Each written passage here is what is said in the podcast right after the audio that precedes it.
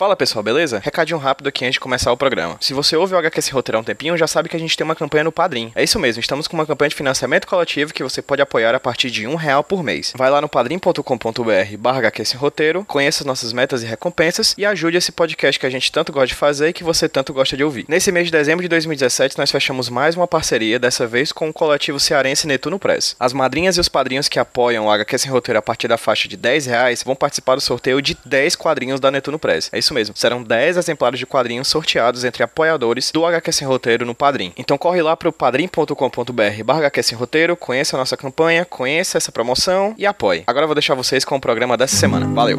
Salve ela, uh, salve ela. Salve ela, a Venete da favela.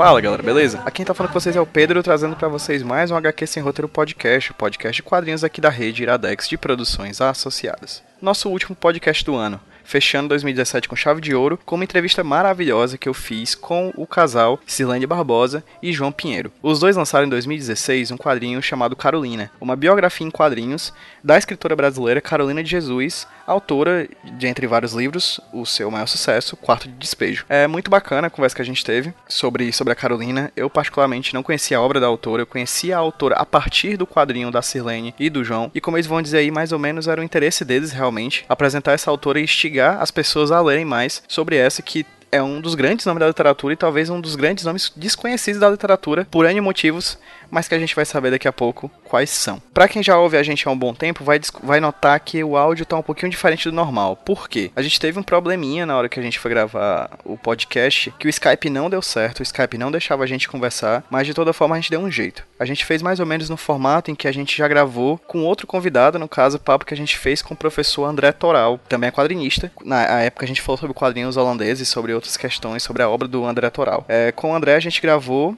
do mesmo jeito que a gente gravou com a Cirlene e com o João, que vocês vão ouvir agora. Era, foi pelo WhatsApp, no esquema de áudio vai, áudio vem, certo? Eu mandava as perguntas de, no WhatsApp para eles e eles me respondiam também pelo WhatsApp. Depois eu peguei todos esses áudios separadamente, converti todos eles, editei e montei direitinho para o papo que vocês vão ouvir agora. Então prova, provavelmente vocês podem estranhar um pouquinho, pois não tem interação, eu não, custo, eu não falo diretamente com eles enquanto eles estão falando, mas acho que o papo ficou bem fluido, a edição ficou bem bacana e acho que vocês vão curtir bastante esse papo. Realmente tá emocionante emocionante, tá bem legal. Um papo perfeito para fechar esse ano de 2017 com chave de ouro. Além disso, só para pontuar, a, Cir a Cirlane não, a Carolina, ela era uma grande autora, mas também uma pessoa extremamente multimídia, assim, bem pra frente do seu tempo. Ela escrevia coisas maravilhosas, como a Cirlane vai apontar daqui a pouquinho. Mas, entre além da obra literária dela, ela também teve uma obra musical. Essa música que vocês ouviram no começo do podcast e a música que vocês vão ouvir no final dele são músicas da própria Carolina de Jesus em um disco que ela lançou chamado Quarto de Despejo,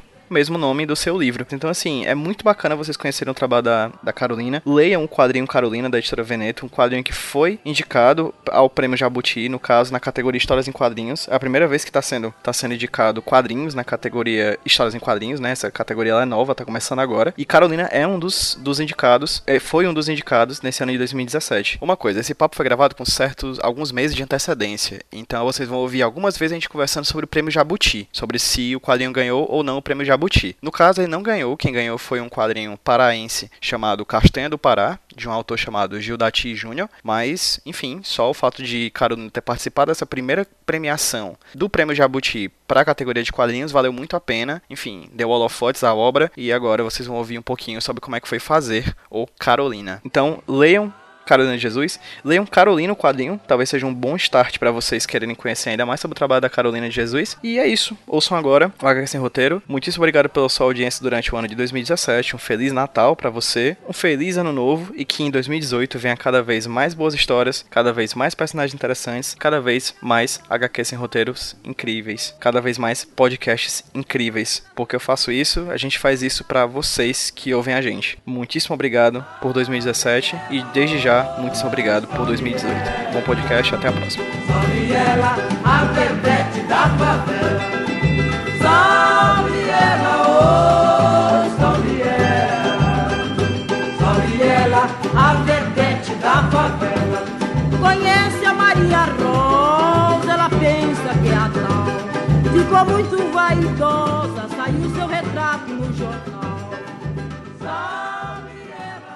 Sirlene e João, já agradeço de cara vocês terem topado para é, conversar comigo aqui pro HQ Sem Roteiro Podcast. E eu queria começar o papo perguntando para vocês o seguinte: Sirlene, quem é você? Eu sei que é uma pergunta difícil, mas acho que é uma boa para você já, para quem tá ouvindo a gente já saber quem, de quem quem você é. Então, antes de tudo, quero agradecer o seu contato. Pra gente é muito bacana poder participar também. É, eu sou a Sirlene Barbosa, eu sou mulher, mulher negra, da periferia de São Paulo. Nasci e cresci na periferia de São Paulo. Cresci num lar nuclear, né? Assim chamado, com pai e mãe. Três irmãos, somente homens. Nós somos em quatro filhos, sou a única mulher. É, meu pai trabalhou como metalúrgico na Leite Vigor, que hoje a gente tem vários produtos da Vigor. Meu pai nos criou trabalhando nessa empresa, que ficava aqui em São Paulo, também na Zona Leste. Eu cresci na década de 80 na periferia de São Paulo, fiz escola estadual a vida inteira, do primeiro ao terceiro ano do médio, escola estadual Irvante, que fica é bem famosa lá na Coab 2. Sempre quis fazer uma universidade, queria fazer faculdade de direito, porque com 15 anos eu comecei a trabalhar no escritório de advocacia. Não porque eu gostava de direito, mas porque eu trabalhava. Então é muito diferente, né? A gente tentar ou querer estudar algo por prazer ou pelo trabalho. Ainda bem que eu fui fazer cursinho para vestibular, me empolguei com literatura, com a língua portuguesa e caí na letras depois da letras, eu acho que dois anos depois, ou um ano depois, eu comecei a frequentar a USP para tentar mestrado. Fiz um mestrado em Linguística Aplicada com a Beth Bright, tendo como embasamento teórico Bakhtin. Foi bem bacana, no entanto doloroso, você mestrando, acho que você sabe do que eu estou falando. E estou professora de língua portuguesa já há uns oito, uns oito anos pela prefeitura do município de São Paulo. Atualmente eu trabalho no CIEJA Itaquera, que é o Centro Integrador de Educação de Jovens e Adultos. É uma experiência fascinante. É engraçado, né? Eu usei o sou, estou. Na verdade, eu sou a Sirlene Barbosa desde o comecinho que eu te falei. E estou, ou estudei algumas coisas que foram, foram faladas, bem como estou professora. É, eu sou. Agora eu digo sou companheira do João Pinheiro, que é quadrinista. Vivo, vivemos em São Paulo, na periferia Zona Leste também, próximo do metrô Arthur Alvim, para quem conhece, para quem, enfim, poder se, se situar. E nós moramos numa casa com três gatos, do, duas meninas e um menino. Acho que é isso. E você, João? Da onde você é, o que você faz, quem é você? Primeiramente, muito obrigado pelo convite. A gente ficou bem contente de participar do, do podcast. Eu sou, eu moro aqui na, na zona leste de São Paulo, né? Sou nascido e criado aqui e atualmente a gente reside na cidade líder, que é um local próximo a Itaquera, né? É um lugar mais conhecido, ficou bastante conhecido por causa da, do início da Copa do Mundo, etc. Já faz um tempo que eu trabalho com desenho nessa área de, de da arte visual, né? Trabalhando como designer, ilustrador, professor de desenho também em algumas escolas e fazendo quadrinhos. É, essa é mais ou menos a minha área de atuação, assim, atualmente.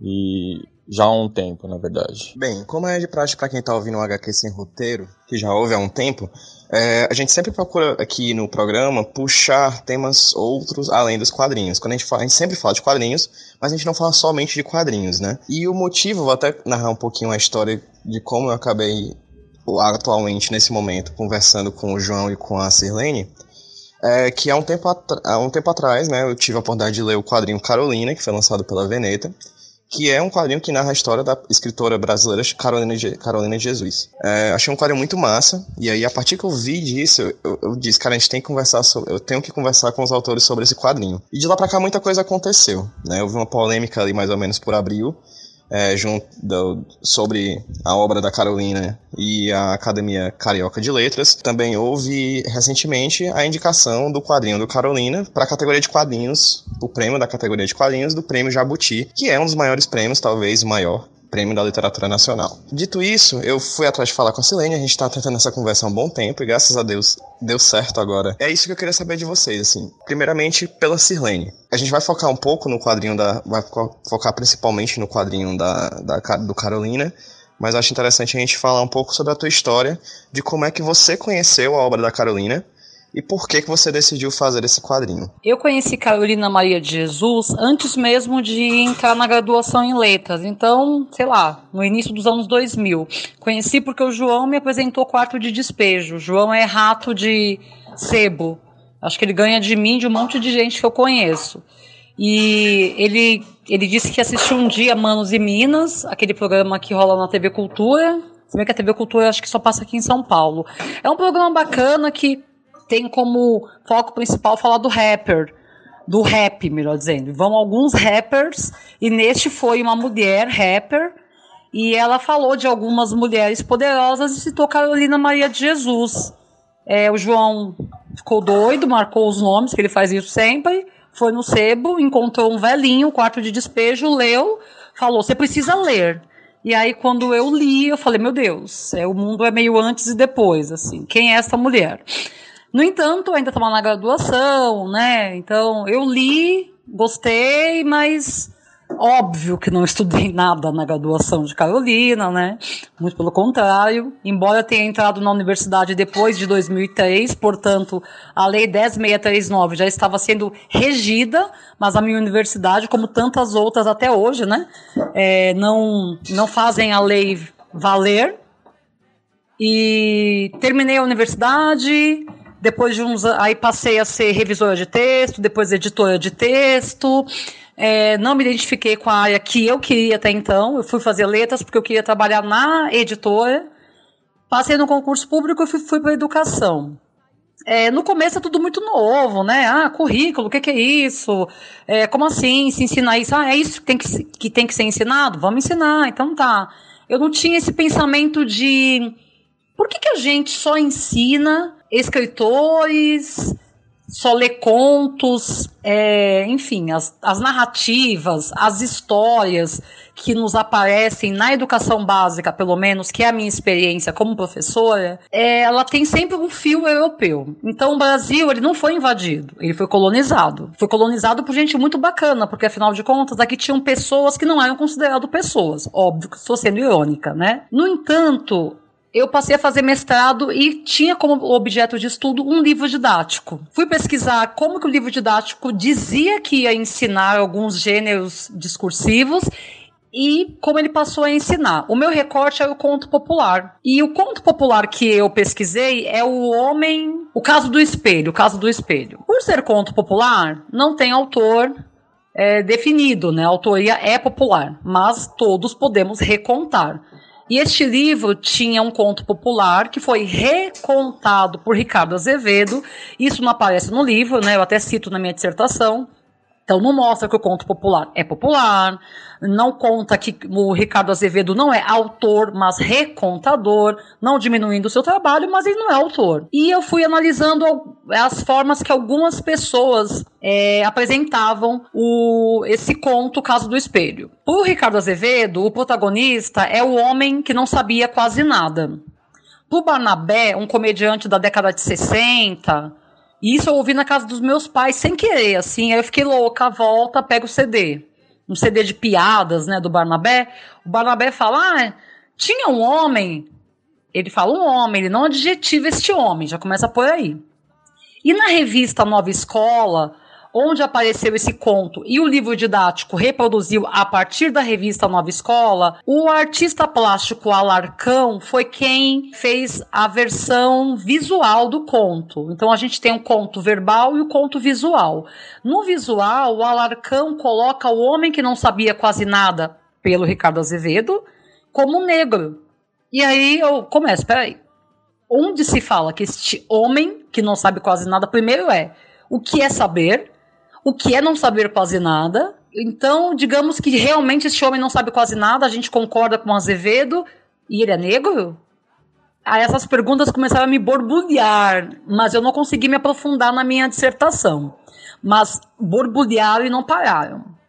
Eu finalizei a, a defesa e aí eu me empolguei porque eu descobri uma coisa chamada literatura negra que me tirou o chão. Falei, como assim? Existe uma literatura negra, aí passei a, a, ficar louca. Fui ler o que é literatura negra, conheci o CUT, conheci seu Oswaldo de Camargo, Conceição Evaristo, e aí foi. Cristiane Sobral e outros milhares de nomes. Aí cheguei na, na literatura periférica, a indígena e a da América Latina, bem como dos países do continente africano, eu não me, me aprofundei.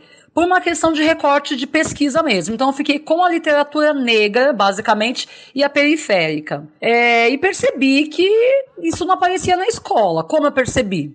Em 2014, foi centenário da Carolina Maria de Jesus.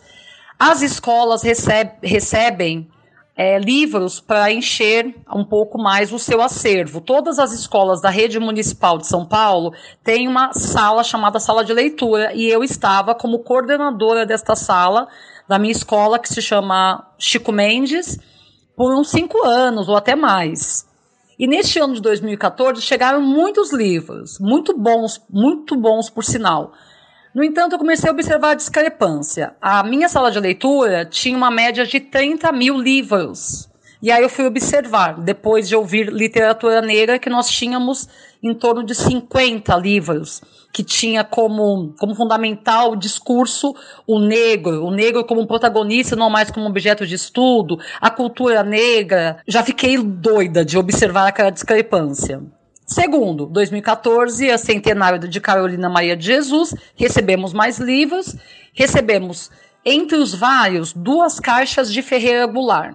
Óbvio que eu não estou falando mal do Goulart, mas homem branco, quer dizer, a literatura feita para ele, né, em tese, 40 livros. E da Carolina Maria de Jesus, no centenário dela, eu recebi duas unidades de quarto de despejo. Aí eu falei, não é possível, tem alguma coisa errada. E em outro momento, acho que no mesmo ano, eu comecei a fuçar e falei, não, vou apresentar para os estudantes princesas e príncipes negros, narrativas negras, é, espaços em que a gente sente o calor, em que a gente possa pegar do pé manga e não só maçã. Tem um livro cujo nome eu não vou lembrar agora, que é belíssimo, por sinal. É um conto de fadas, como todos. Então começa com ela uma vez, uma princesa muito linda, o pai dela, o rei e tal, tinha é, estava em guerra com outro reino e a filha estava proibida de sair do reino. Lógico que ela sai, até porque se ela não saísse, não teríamos história. E eu li, comecei a ler para os estudantes de quinto ano, mais ou menos eles têm entre 10 e 11 anos. E quando eu virei a página para mostrar a princesa, uma mulher alta, negra, criança muito sincera, uma menininha põe a mão na boca e me diz: ah, Você disse que ela era bonita. Aí eu fecho o livro e faço, meu Deus do céu, o que, que eu tô tendo aqui? Eu, como assim? Aí ela achou que eu tava brigando com ela. Eu falei, não, não, não, continua. E o outro menino respondeu, eu falei, por que, que ela não é bonita? O menino respondeu, porque ela é preta. Eu fiz, gente, o que, que a gente tá ensinando para as nossas crianças? Quer dizer, desde que o mundo é mundo, a gente só tá aprendendo isso. Que só é bonito quem é loiro, alto, magra, do olho azul, de cabelo liso. Falando isso num país como o nosso, em que a maioria da população já se autodeclara negra, fora aqueles que não se declaram, a gente sabe que são. A gente só ensina Rapunzel. Onde que a minha menininha de 11 anos, negra, com seu cabelo crespo, vai se ver princesa? Se nos livros didáticos principalmente e nas histórias contadas pelos vencedores, os europeus, muito legais, invadiram, invadiram não, colonizaram, né, aqui o nosso país, os índios muito preguiçosos, não quiseram ser escravizados, foram até o continente africano e trouxeram os negros. Então, os, o que as crianças têm é, é o negro escravizado. Cadê a importância do negro? A nossa cultura, a nossa história. Cadê o negro escritor? Cadê o negro pintor? Onde estão esses negros? Escondidos no calabouço dos poderosos, porque a gente sabe que esse currículo escolar não vem do nada, né? Não, não, não por acaso a gente tem esse currículo tão europeizado.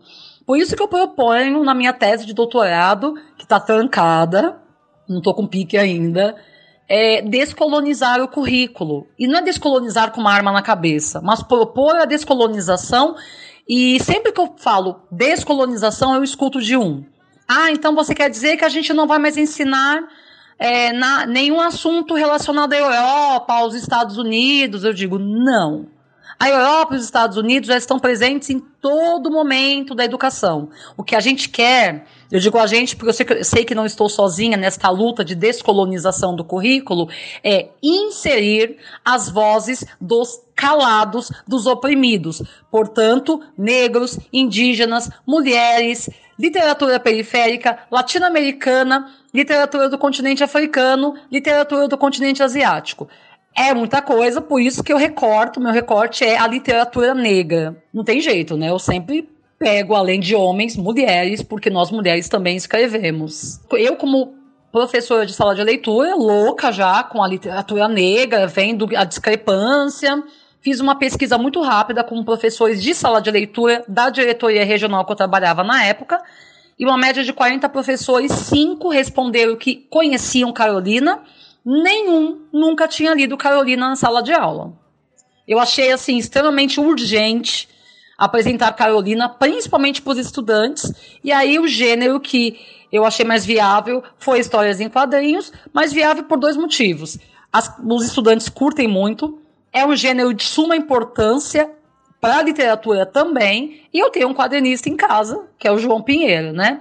Isso no final de 2013 já vimos, já tínhamos visto que em março de 14 faria Carolina completaria 100 anos, e a nossa ideia, coitados de nós, era que em três meses nós faríamos o quadrinho para lançar em março de 14. Impossível. Nós lançamos em julho de 2016, dois anos depois. Foi muito bem recebido, tanto que nós somos um dos finalistas do Prêmio Jabuti na categoria HQ. Eu tenho orgulho imenso de ser a primeira mulher nessa categoria e a primeira mulher negra. Então são, na verdade, são três recortes. A primeira mulher, mulher negra e periférica.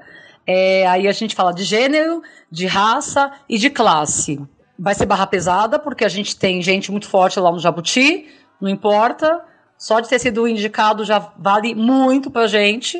A gente já percebe o quanto quanto a gente realmente fez e o quanto valeu a pena colocar a Carolina na cena novamente. Massa, Silene. Ainda sobre o quadrinho e ainda sobre Carolina, eu vi que você falou agora um pouco sobre como é que você acabou encontrando a autora, a obra da autora. E como é que foi o processo do quadrinho, da roteirização, da pesquisa, porque acredito que esses dois anos ele deva por várias questões.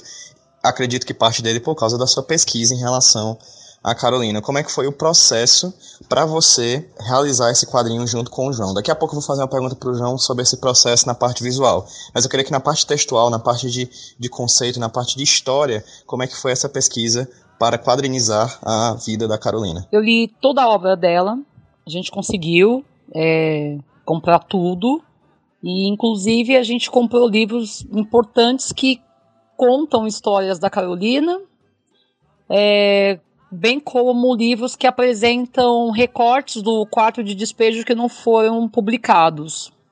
Então eu me, eu me aprofundei mesmo para conhecer mais a autora, então fiz uma pesquisa e fui passando para o João, que também leu tudo, que também pesquisou muito.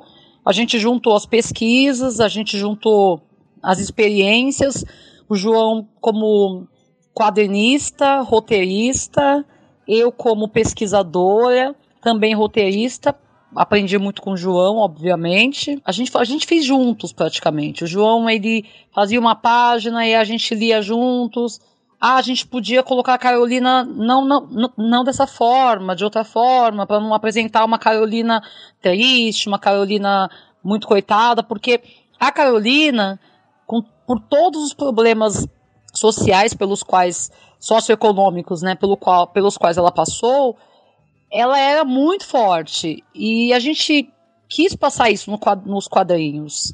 Que apesar de todos os problemas, ela não deixava de acreditar na força dela. Inclusive, é fala dela no quarto de despejo e em outras obras. Sim, sou preta, favelada, mãe solteira. Mãe solteira é um termo que, inclusive, eu não uso. Eu aboli do, do dicionário e sempre que eu dou aula, eu falo para os estudantes: não existe mãe solteira, porque ser mãe não está atrelado ao fato de ser ou não casada. Ela era chefa de família, mas voltando à fala de Carolina, né? Sou preta favelada, mãe solteira, catadora de lixo, mas sei ler e escrever e sou escritora. Essa, essa potência da Carolina de sou escritora, a gente quis e eu acho que conseguimos colocar no nosso livro. Foi bem mesmo em quatro mãos, mas não posso negar que a arte, óbvio, nem, nem que eu quisesse falar, a arte é todinha do João.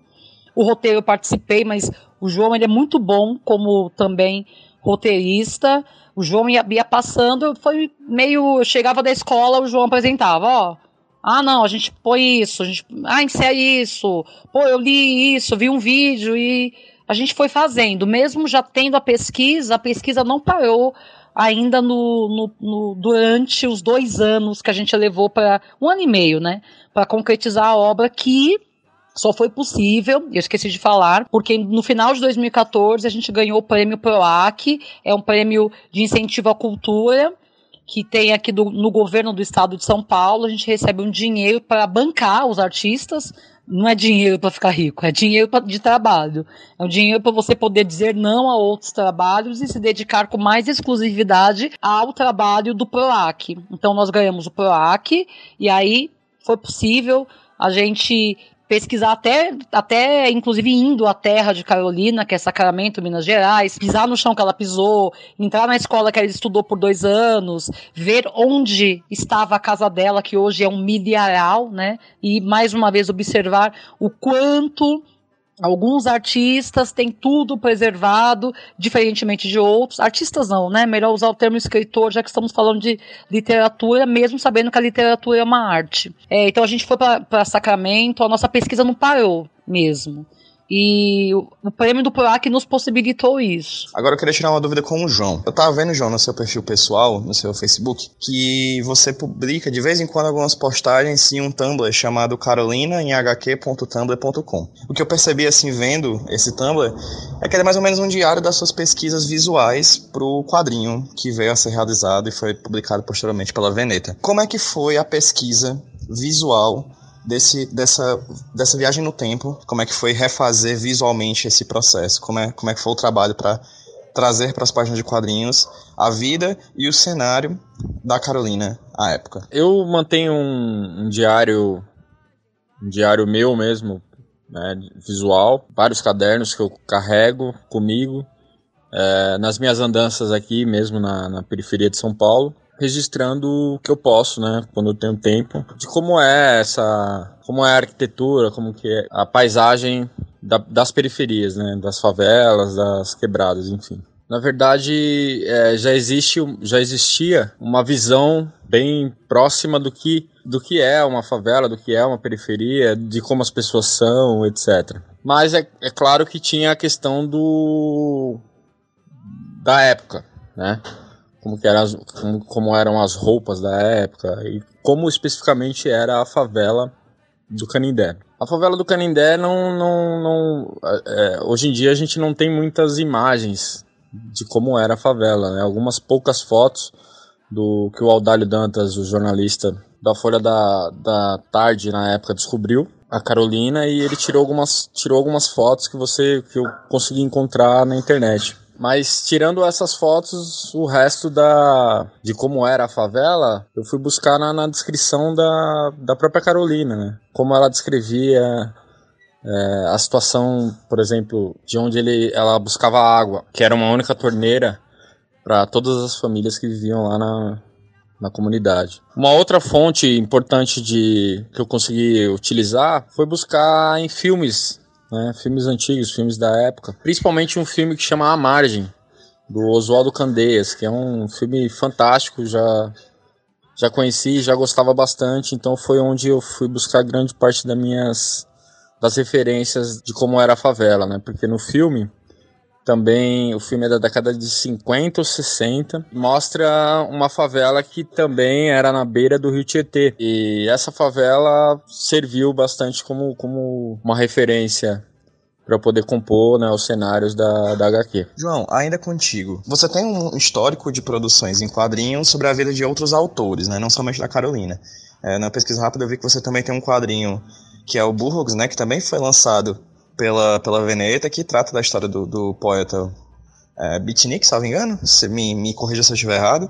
E também você tem um trabalho do Kerouac. Como é que é para você trabalhar é, em quadrinhos que narram a história de escritores. Né, como é que é o processo, como é que é a pesquisa, assim, como é que você... Por que, que você tem um interesse de trazer para a página dos quadrinhos a história desses personagens que criaram personagens, né, desses autores, e você consegue ver um paralelo entre os trabalhos que você fez anteriormente com o Burroughs e Kerouac com o Carolina, posteriormente? Em 2008, 2009, por aí, eu decidi fazer que eu precisava fazer uma história em quadrinho mais, mais séria, né? Até então eu já tinha feito histórias curtas, que geralmente tratavam do, do cotidiano, do meu cotidiano, né? Do que eu conhecia. Mas eu sempre fui gostei muito de literatura, assim, gostei muito de ler e tal. O meu interesse, principalmente, era voltado para escritores marginais, escritores ditos que não fazem parte do cânone, né? Então, os beatniks vieram nessa onda, assim, que era um quadrinho que, na época, hoje, provavelmente continua sendo a mesma coisa, não, não eram textos que eram estudados em universidades, por exemplo, e que, inclusive, na época, né, lá para em, em 98, 2008, estava meio fora de catálogo ainda, esse tipo de, de, de literatura. Já lia bastante, já tinha conhecido Kerouac quando tinha um, por volta dos 15 anos, 16 anos, e foi uma leitura impactante para mim. Então, quando eu decidi fazer um álbum, primeira ideia, eu queria fazer um álbum grande, digamos assim. A primeira ideia era fazer vários trechos curtos de obras de autores que eu gostasse, assim, que eu gosto, na verdade.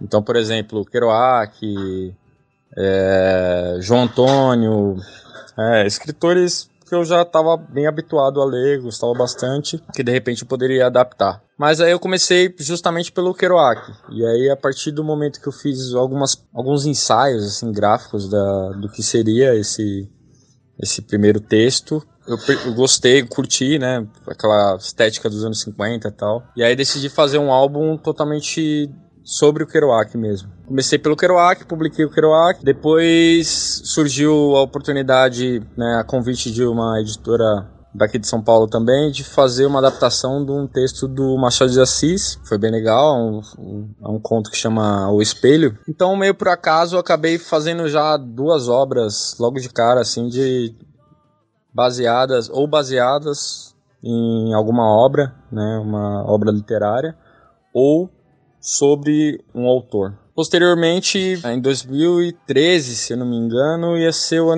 ia ser o centenário, ocorreu o centenário do William Burroughs, que é um outro escritor beat, e que eu já conhecia. E aí eu pensei na ideia de, de fazer alguma coisa sobre ele. Mas aí a ideia foi o seguinte, eu bolei um site que chamava o Projeto Bill, e a minha ideia era convidar outros autores né? tanto artistas visuais, quadrinistas, poetas, para trabalhar com obras experimentais baseadas no, nos métodos do William Burroughs, que tinham os métodos de colagem, né? alguma coisa muito parecida com o que os surrealistas fizeram também, o, movimento do Dada Art, etc. A, a ideia era abrir um canal para que esses autores, autores e eu mesmo pudesse experimentar, né? criar obras experimentais. Nesse site eu comecei, eu criei um, uma HQ que se chamava Interzone Game. E ela era publicada semanalmente, era um formato de tira. Toda sexta-feira eu publicava uma nova tira e ela ia continuando. Essa história foi, foi, foi a que deu o mote para fazer o álbum no Burgos, que na verdade não é, um, não é bem uma biografia.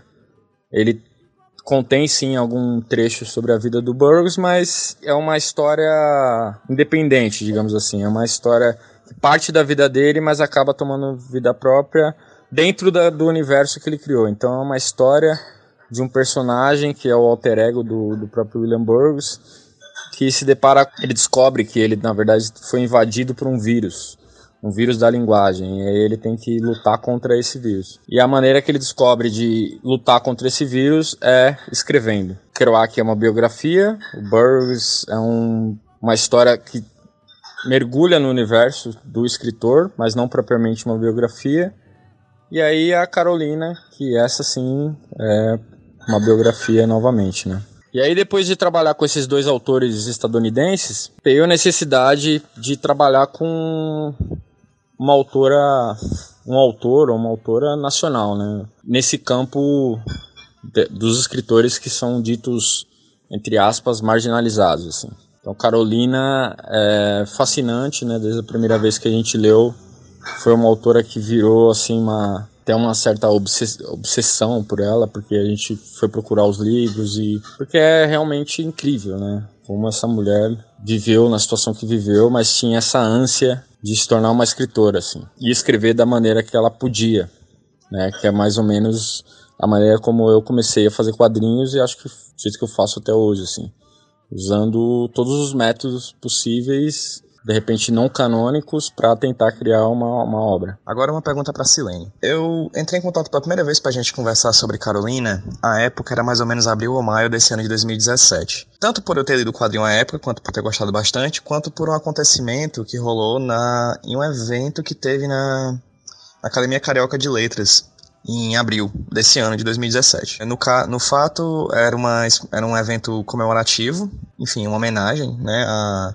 Carolina de Jesus, que algumas pessoas foram convidadas para participar do evento e tal, incluindo a atriz e poetisa Elisa Lucinda e um homem chamado Ivan, homem chamado Ivan Proença, que, salvo engano, é parte da Academia Carioca de Letras. Eu vou pedir permissão para ler um trecho do, do post que a Elisa Lucinda fez em relação ao que aconteceu no evento. Vou abrir uma aspas aqui, né? A Elisa escreve. O Ivan Proença começa elogiando a Carolina, o seu relato em quarto de despejo, enquanto traz um exemplar do livro de 1966 nas mãos, uma raridade, publicado por iniciativa de Aldália, Dantas, jornalista que ao fazer uma reportagem na fazenda de Canindé, viu uma moradora catadora de papel negra protestando contra as injustiças e invasões na favela e ameaçando, dois pontos, vocês vão ver, vou botar todos no meu livro. A palavra livro vinha assim da boca preta da pobreza, vinda aparentemente do improvável. Despertou a curiosidade e aguçou as competências jornalísticas investigativas sociológicas do sagaz profissional. E de uma hora para outra, a catadora de papel estava publicada e publicada em 24 países. Assim, no ótimo tal qual Caíme nos trouxe a vida do pescador, Carolina traz para nós, com palavras, o clima, o ambiente diário dos perenemente excluídos das favelas. Ia tudo muito bem no discurso do acadêmico, até a hora em que, com a sagrada edição na mão, objeto de colecionador, diga-se de passagem, o homem brada com aquele antigo desprezo que se oferece às artes não brancas desse eurocêntrico domínio. E afirma, seguro como um cientista. Dois pontos. Só tem uma coisa: isso não é literatura. Estarreci. Teria me desligado? Ouvi mal? Não poderia ser da Carolina que ele falava. Era. Abre aspas de novo, do Ivan, né? Isso pode, ter um isso pode ser um diário e é inclusive o gênero, mas definitivamente isso não é literatura, continuou. Cheia de períodos curtos e pobres, Carolina, sem ser imagética, semi-analfabeta, não era capaz de fazer orações subordinadas, por isso esses períodos curtos, e seguiu destituindo sem o menor constrangimento a internacional obra da homenageada. Bem, a pergunta é: acredito hoje que mais do que nunca a gente está vivendo, acho que mais do que nunca não, porque acho que esse, essa a história é meio que cíclica, né? Mas hoje a gente está vivendo um momento muito forte de conservadorismo e de questionamento sobre o que é arte e o que não é arte, sobre colocar a arte em caixinhas do que é considerável ou não considerável socialmente, o papel social, etc. São muitas questões que estão envolvidas com a arte atualmente. Essa do Ivan Proença, da Academia Carioca de Letras, é mais uma delas. O que que isso te trouxe como pesquisadora e como uma autora de um quadrinho sobre essa mulher que é tão importante para a literatura nacional? Bem, o que eu tenho a dizer é, eu escrevi no final do livro, do nosso livro Carolina, um artigo e no artigo eu inicio dizendo que Carolina abriu a porta da literatura mesmo que a pontapés, né? A nossa literatura é branca, ela é, ela é feita por homens brancos, católicos e heterossexuais. E aí estes que estão do outro lado que decidem o que é arte, o que é literatura, enfim, o que é cultura. Para estes, é, de fato, a gente vai continuar ouvindo deles que literatura não foi o que Carolina fez. Ela fez qualquer outra coisa menos literatura. Eu digo que ela fez muito mais. Além de escritora, ela não só escreveu como a Clarice escreveu brilhantemente, assim como Carolina. Ela foi uma socióloga da prática.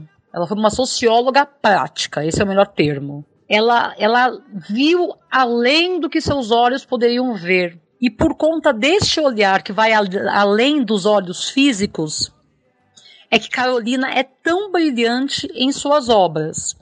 Eu, é claro que sou super fã do Quarto de Despejo, mas o Diário de Bitita, que embora seja um Frankenstein, porque ele saiu do Brasil das mãos de, uma, de duas francesas, foi publicado cinco anos após a morte de Carolina, sem autorização prévia da família. E aí a família conseguiu que voltasse para o Brasil a obra, mas a obra não voltou com o título que Carolina pôs, que era um Brasil para brasileiros, mas sim Diário de, um, Diário de Bitita. E ela voltou traduzida do francês. Então veja, do português foi traduzido para o francês, para um francês mais padrão, e desse francês para o nosso português. Óbvio que perdemos muito. Eu gosto muito desta obra mesmo com todos estes, destes problemas, porque nesta obra, Carolina narra sua infância em Sacramento e você percebe o quanto ela foi além. Ela fala da vinda dos nortistas e nordestinos para o Sudeste.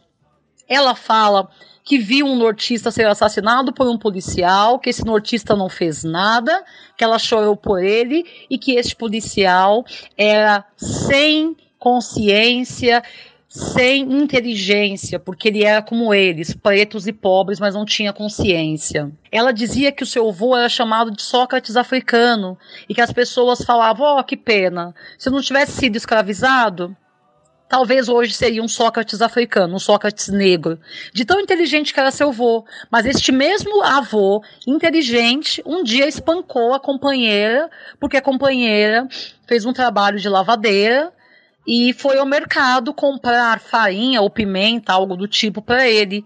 Ele chega em casa, observa que tinha aqueles alimentos e a, e a questiona: da onde veio?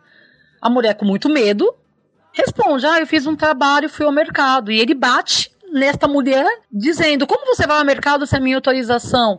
Veja, Carolina escreveu um livro e ela diz: Por isso não quero me casar. Eu prefiro a vida. Não usa exatamente esses termos, mas ela fala de das mulheres que não são casadas porque elas usam os vestidos que querem, passam batons e vivem a vida que quer. Gente, eu tô falando de um livro que ela deve ter escrito, sei lá, no começo de 70, 75, pouco antes da sua morte. Olha que mulher brilhante, que mulher à frente, né? E como a própria Clarice Lispector lhe disse no dia que Carolina foi lançar Quarto de Despejo no Rio. Carolina vira para sua filha Veronice e diz: Filha, veja, essa aqui é Clarice Lispector, uma escritora de verdade. E Clarice responde: Não, a verdadeira escritora é você porque você escreve a verdade. É, esse tipo de fala eu não ouvi só desse pessoal da Academia Carioca de Letras, eu já ouvi de outras pessoas que se dizem, mil aspas, críticos de literatura, que se dizem, mil aspas, estudiosos de literatura. E aí a gente começa a se perguntar, né? É, o que é literatura, quem é que pode escrever. A gente incomoda, Pedro, porque estamos deixando de ser objetos de estudo, mais uma vez eu digo, passando a ser não só protagonistas de nossas histórias, mas autores. A burguesia brasileira não perdoa. Como assim a a Senzala quer entrar agora na Casa Grande, a gente não só quer entrar, como já entramos, fazemos parte e a gente não vai parar na Casa Grande, não, a gente vai além. Perfeito, gente, tá muito bom esse papo. E eu queria finalizar ou pelo menos já me encaminhar para a finalização da nossa conversa com uma pergunta. Para você, Silene, e para você, João. Por que Carolina ainda importa em 2017? Por que a obra dela é importante hoje? Por que devemos lê-la? Por que devemos conhecê-la? Por que precisamos ler o quadrinho que vocês lançaram? Por que Carolina ainda é tão atual? É, eu acho que é, a nossa nosso quadrinho ele é importante para não para fechar o tema, mas para levantar a questão da importância da Carolina, de suscitar justamente debates sobre o que é literatura, por que a voz dos excluídos é apagada da nossa história, por que autores que não seguem né, o dito cânone literário não são considerados na academia e etc., sendo que são vozes importantes da, da nossa história, da nossa cultura. Carolina é importante para inclusive entender o nosso nosso nossa história, para entender, por exemplo, como as favelas surgiram, quais quais foram as primeiras os primeiros moradores dessas favelas? Em São Paulo, mas também em todo o Brasil, assim. Como o, algumas populações foram foram escondidas, foram desprezadas pela, pela nossa elite e pelo nosso dito desenvolvimento industrial que colocou essas pessoas à margem. Carolina é importante no campo, tanto no campo artístico quanto no campo social mesmo, assim, de entender, tentar entender o Brasil. Na nossa HQ a gente tentou trazer essa, essas, esses questionamentos à tona, mais, muito mais do que dar respostas, assim. É muito mais uma... É, como se, se a gente tentasse desvelar o que está escondido, assim, né? Tirar debaixo do tapete essas questões para que elas continuem vivas e a gente continue tentando fazer um, uma sociedade melhor e tal. Infelizmente, Carolina é atual porque pouca coisa mudou desde que ela surgiu com o seu livro nos anos 60. Infelizmente, nós não avançamos muito, assim. Questão de moradia, questão de igualdade social, ainda continua sendo um grande problema no nosso país. É, é bom trazer essas questões, essas dificuldades que existem na sociedade que existe na sociedade brasileira, para que a gente continue tentando construir uma, uma sociedade melhor e mais igualitária. Carolina é importante porque é a marca de uma mulher escritora, de uma mulher negra, de uma mulher moradora de favela que escreveu, que conseguiu sair de sua situação primária por conta da literatura, porque sua obra, mesmo tendo sido escrita entre 55 e 58, basicamente, o quarto de despejo, ele é extremamente atual. A gente ainda percebe que, nossa, tristemente, essa situação em muitos casos ainda permanece, ainda acontecem, porque a gente está vivendo tempos sombrios no nosso país, tempos em que querem que as mulheres voltem para a cozinha, os gays para os armários, os pobres para senzalas, entre outras minorias, né? É importante porque Carolina tem muito a dizer. Ela não tem só muito a dizer em quarto de despejo. A imagem de Carolina como escritora tem muito a dizer. É importante, pensando agora nos estudantes, na educação, para os estudantes perceberem que a gente também tem mulheres escrevendo, tem mulheres negras escrevendo, que são importantes, que venderam mais que Clarice e, e Jorge Amado em 60, que é um best-seller. O que, que é um best-seller? Não é só os livros estadunidenses que chegam para eles, né, para muitos de nós, mas uma brasileira aqui do nosso lado, né? Embora mineira, ela foi mais paulistana que mineira, cresceu muito mais, na, viveu muito mais aqui que em Minas. O, o que ela tem para nos ensinar? Quanto ao nosso quadrinho, eu digo que a leitura é importante para instigar a investigação de meu Deus, quem foi essa mulher? Ela existiu? Sim, ela existiu, não é um mito. Não é uma lenda. Não, não, não foi alguém que disse que ela existiu. A gente tem registros. Então é para instigar mesmo é, estudantes, professores, enfim, leitores de qualquer área, na verdade, a se questionar mesmo. Puxa vida, uma mulher negra da favela que escreveu, ah, e que estudou apenas dois anos na educação básica, quer dizer, frequentou a educação escolar por apenas dois anos, fundamentais para a existência de Carolina, né, não parou mais de ler. A obra de Carolina é de fundamental importância. É uma escritora que todos devem ler. E ponto. E sim, é literatura. É literatura. Gostando ou não, os mil aspas críticos de literatura. Eu lembro que quando eu fazia cursinho, um professor disse que o único crítico de Machado de Assis que dizia que o que ele fazia não era literatura, por puro racismo, obviamente, hoje é nome de uma praça, não vou citá-lo aqui em São Paulo. É isso, sabe? É, é pensar que você está criticando a Carolina, como eu já ouvi, que inclusive Carolina tinha que ser enterrada. E eu ouvi isso de gente de um movimento negro, né, que tinha vergonha de Carolina.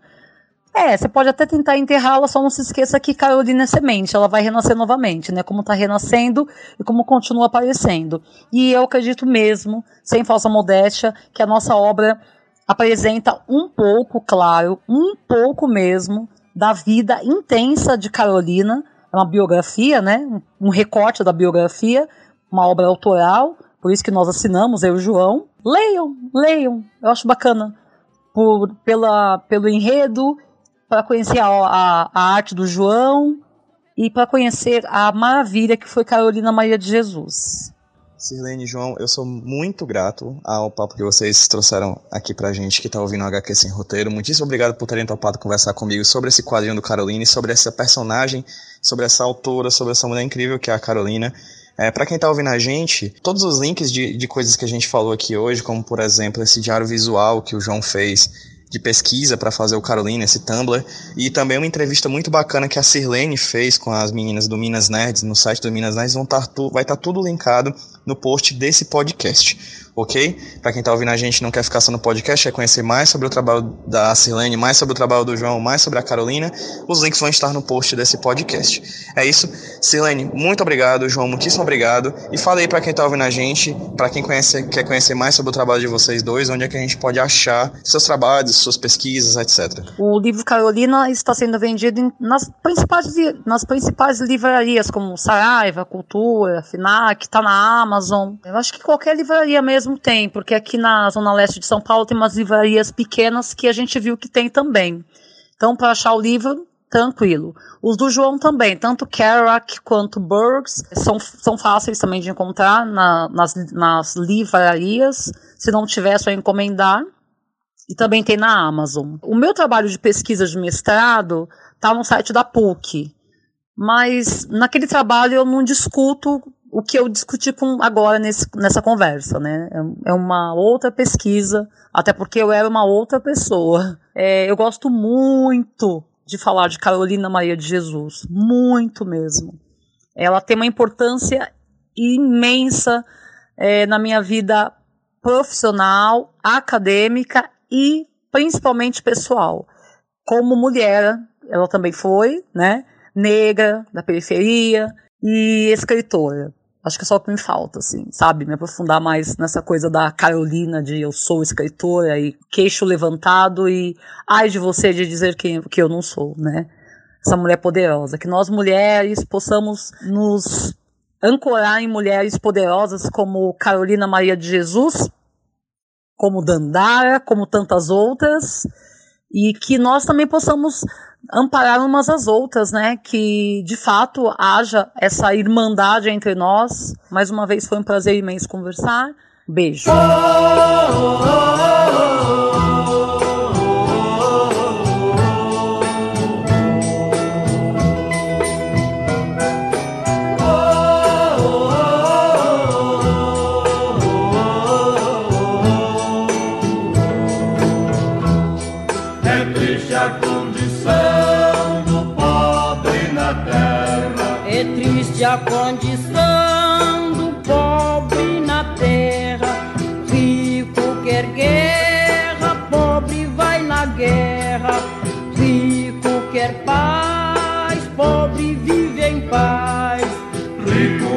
na frente, pobre vai atrás.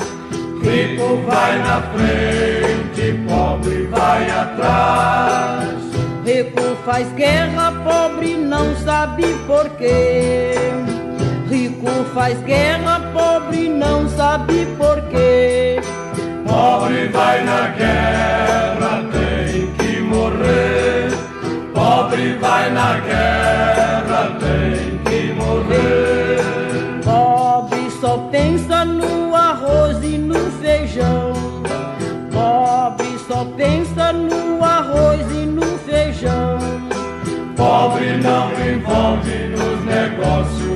nação. Pobre não tem nada com a desorganização.